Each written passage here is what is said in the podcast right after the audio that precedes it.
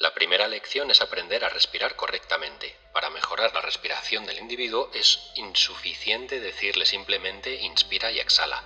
Solo cuando se entiende el funcionamiento de la correcta respiración puede transmitirse adecuadamente.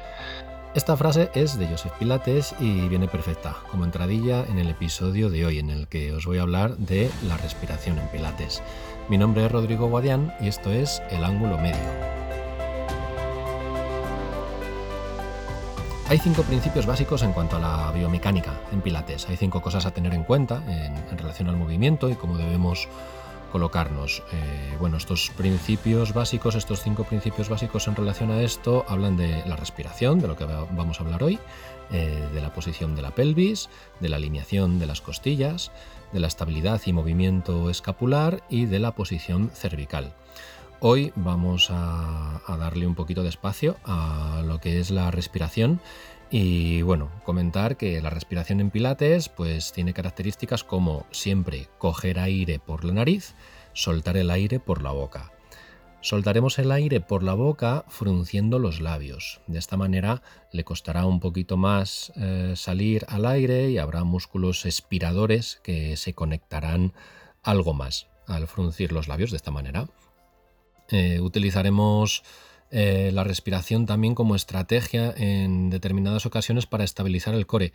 Buscaremos el soltar el aire como una maniobra donde habrá más fijación y más estabilidad del centro, puesto que hay movimientos eh, más difíciles en, pilates, donde podremos utilizar esto para que haya una buena activación de la musculatura que desciende las costillas al soltar el aire y de esa manera tendremos más control del centro, como por ejemplo un ejercicio de extensión dorsal, boca abajo, buscando un movimiento para subir hacia el techo, digamos, con la espalda, pero donde queremos sobre todo buscar esa subida hacia techo y esa extensión de la parte más alta de nuestra espalda, de la parte más dorsal eh, y no tanto lumbar por ejemplo, ¿no? Pues bueno, la respiración, el hecho de soltar el aire en el momento en el que nosotros estamos subiendo facilitará una alineación de las costillas, tenderá al descenso de costillas, por lo tanto a nivel abdominal pues habrá una contracción ahí para evitar que el movimiento exagerado se suceda en la zona lumbar, que es la zona más eh, hipermóvil, ¿vale? Entonces de esa manera conseguiremos tener un poquito más de movimiento en la zona dorsal. Conseguiremos buscar más movilidad ahí. En cuanto a lo que yo veo en la respiración, en, la técnica, pues bueno, veo muy importante marcar la respiración por el hecho de marcar el ritmo durante el ejercicio. Eh, a mí personalmente me ayuda a concentrarme en el ejercicio y el hecho de marcar bien la respiración cogiendo aire, soltando el aire, me ayuda a mantener ese patrón de, movimiento y concentrado en el, en el movimiento. Me ayuda con el ritmo. Luego también eh, tenemos lo que es la parte de la oxigenación de las zonas del pulmón que están más olvidadas. Como veremos ahora más adelante en un ejercicio que os voy a contar, pues la respiración se busca que sea costal y se busca que sea de una forma tridimensional, o sea, que se amplíe y se movilice hacia todos los sitios, pero le prestaremos especial atención a la zona posterior lateral, atrás y a los lados, porque es una zona más olvidada.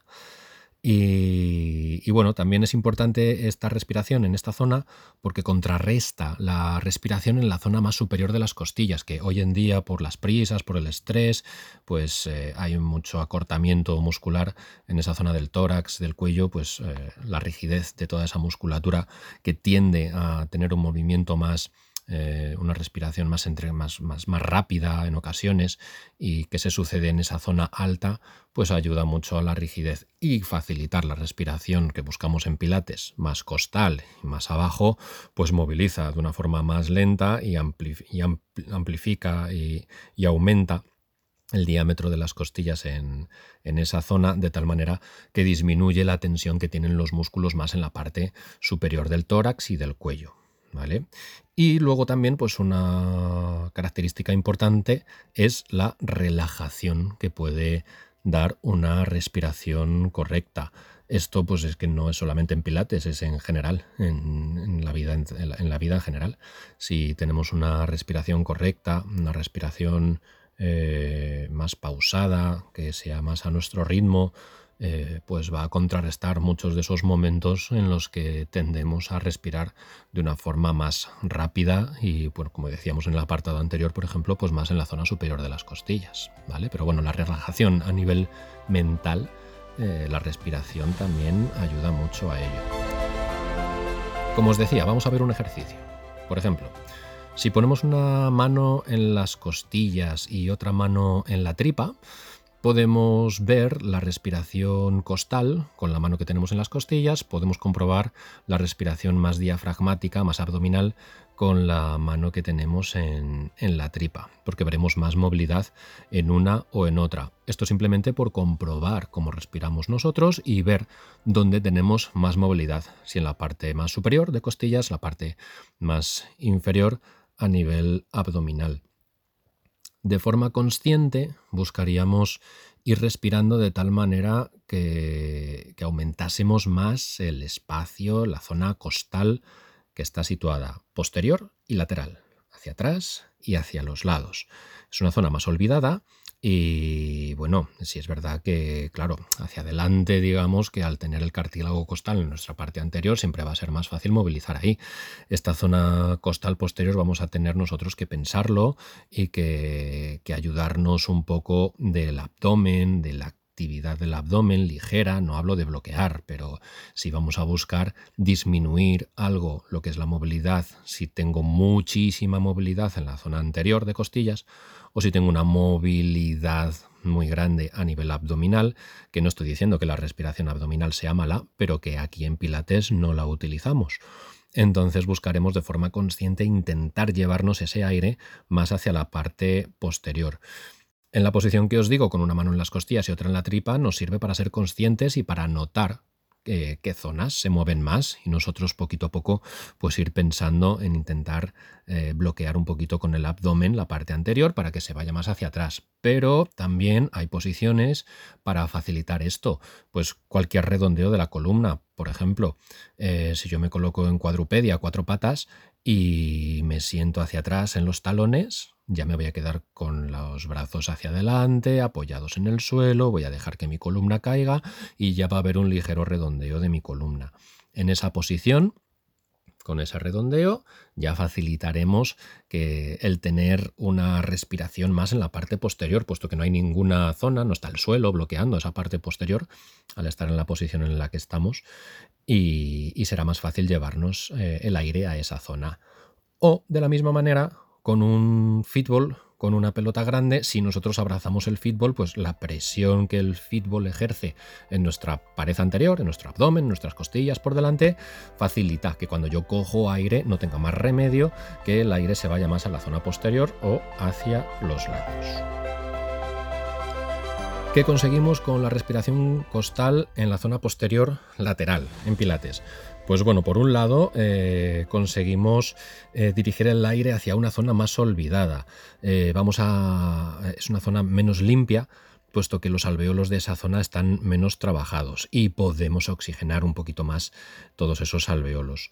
Mejoraremos la capacidad pulmonar, también, puesto que, bueno, si, si, es una zona que no trabaja tanto, al yo despertarla, pues voy a tener un aporte mayor, un volumen mayor de aire y capacidad eh, mayor de meter aire en los pulmones. Y también tendremos más control del, core al, no desestabilizar el tronco puesto que, bueno, eh, nosotros con la, con la respiración siempre tenemos esa facilidad para que eh, si yo suelto el aire del todo, por ejemplo, pues las costillas van a descender, van a, van a descender más. De esa manera los oblicuos, por ejemplo, más musculatura del abdomen, pero principalmente eh, los oblicuos van a descender esas costillas, esos oblicuos van hacia la pelvis, esos oblicuos van a estar también eh, manteniendo la pelvis eh, más en su sitio, pues van a estar más fuertes y de esa manera, pues como os decía, el tronco va a estar más estable. por ejemplo, en una plancha frontal, en una plancha frontal en la que yo apoyo los codos en el suelo. Cuando yo inspiro y cojo aire, el diafragma, el diafragma descendería, el diafragma empujaría el paquete visceral y sería fácil que ese paquete visceral abombara el abdomen y, perdiésemos nosotros esa, esa capacidad del abdomen de sostener la postura. Entonces, si, yo consigo eh, respirar más con la parte posterior, no voy a facilitar tanto que ese diafragma baje, que empuje el paquete visceral, que el visceral, que el paquete visceral empuje el abdomen, los oblicuos hacia afuera y que se puedan mantener esos recto abdominal, esos oblicuos se puedan mantener con una, con una contracción eh, correcta. Entonces, pues con todo ello eh, mantendremos más la columna en su sitio y respetaremos más la, curvatura fisiológica de la columna. Bueno, como problemas relacionados a todo esto, pues un poquito lo que hemos hablado, ¿no? La inestabilidad del centro, del core, es fácil que se pierda esa, esa, estabilidad.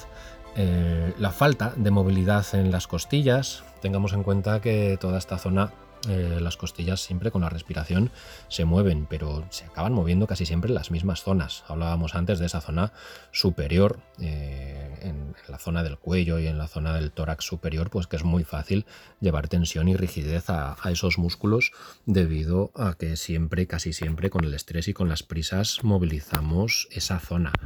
Eh, también la falta de oxigenación que comentábamos a nivel de los alveolos pulmonares pues bueno, siempre tenemos zonas del pulmón que se oxigenan más debido a ese movimiento que tenemos en algunos puntos y otros que se oxigenan menos, como esta zona de la que estamos hablando hoy.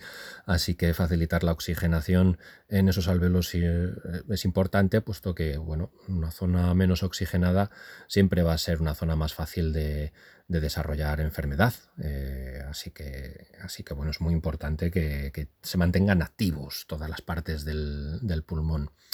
Y luego también, pues en cuanto al estrés y a la ansiedad, si tengo un patrón respiratorio correcto y tranquilo y yo lo controlo y yo soy consciente de ese patrón de respiración, eh, voy a poder controlar mejor determinadas situaciones relacionadas con ese, con ese estrés en mi vida diaria.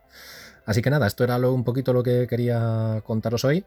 Eh, nada más, simplemente deciros que hacer tan solo un movimiento bueno al día es mejor que 100 malos. Así que quedémonos con eso y nos escuchamos por aquí cuando queráis.